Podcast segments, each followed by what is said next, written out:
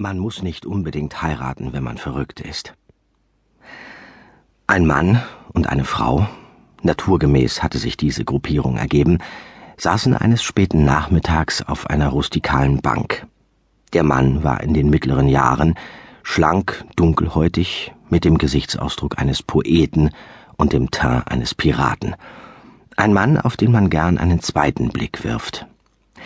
Die Frau wirkte jung, blond, zierlich, wobei etwas an ihrer Figur und ihren Bewegungen an das Wort geschmeidig erinnerte. Sie trug ein graues Kleid mit seltsamen braunen Flecken im Stoff. Vielleicht konnte man sie schön nennen, doch das ließ sich schwer sagen, denn ihre Augen lenkten die Aufmerksamkeit von allem anderen ab.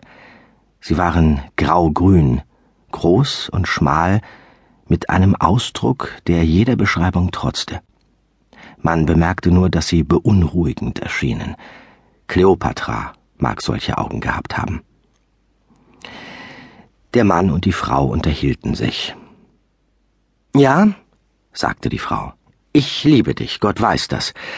Aber dich heiraten? Nein, ich kann es nicht und ich werde es nicht. Irene, du hast das schon oft geäußert, aber mir trotz allem nie einen Grund genannt. Ich habe ein Recht, es zu erfahren zu verstehen, zu fühlen und meine seelische Stärke unter Beweis zu stellen, so ich sie besitze. Nenn mir den Grund. Den Grund für meine Liebe? Die Frau lächelte durch die Tränen und ihre Blässe hindurch, doch das weckte keinen Funken Humor bei dem Mann. Nein, dafür gibt es keinen Grund. Einen Grund, warum du mich nicht heiraten willst. Ich habe ein Recht, es zu wissen. Ich muss es wissen. Ich will es wissen. Er hatte sich erhoben und stand vor ihr mit geballten Fäusten. Auf seinem Gesicht ein Stirnrunzeln, das man auch einen finsteren Blick hätte nennen können. Er sah aus, als ob er womöglich dadurch etwas herausbekommen wollte, dass er sie würgte. Sie lächelte nicht länger, saß einfach nur da und sah hinauf in sein Gesicht, mit fester, starrer Aufmerksamkeit, die gänzlich ohne Gefühl oder Sentimentalität auskam und doch lag darin etwas, das seinen Ärger bezwang und ihn schaudern ließ. Du bist also entschlossen, den Grund zu erfahren? fragte sie in einem ganz mechanischen Ton, der wie ihr hörbar gemachter Blick erschien. Wenn ich bitten darf und es nicht zu viel verlangt ist. Dieser Herr der Schöpfung trat offensichtlich gerade einen Teil seiner Herrschaft über sein Mitgeschöpf ab. Nun gut, dann sollst du es wissen. Ich bin verrückt. Der Mann fuhr zusammen, sah ungläubig drein und wurde sich dann bewusst, dass er in Lachen hätte ausbrechen sollen. Doch erneut ließ ihn sein Sinn für Humor im Stich, als er ihn brauchte, und trotz seiner Ungläubigkeit beunruhigte ihn doch gerade das, was er nicht glauben konnte, zutiefst. Zwischen unseren Überzeugungen und unseren Gefühlen finden sich eben kaum Übereinstimmungen.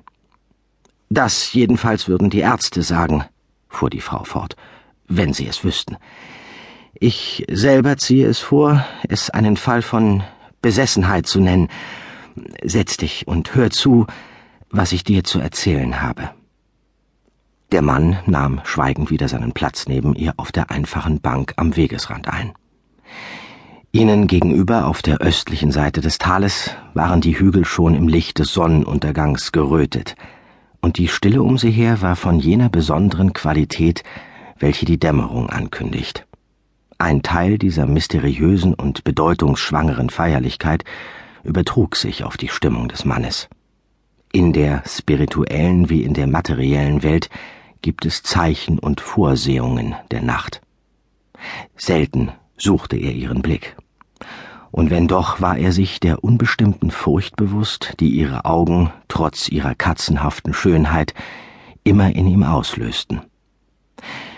So lauschte Jenna Brading schweigend der Geschichte, die ihm Irene Marlowe erzählte. Aus Achtung vor der möglichen Voreingenommenheit der Leser gegenüber der kunstlosen Methode eines ungeübten Geschichtenerzählers wagt es der Autor, ihre Version durch seine zu ersetzen.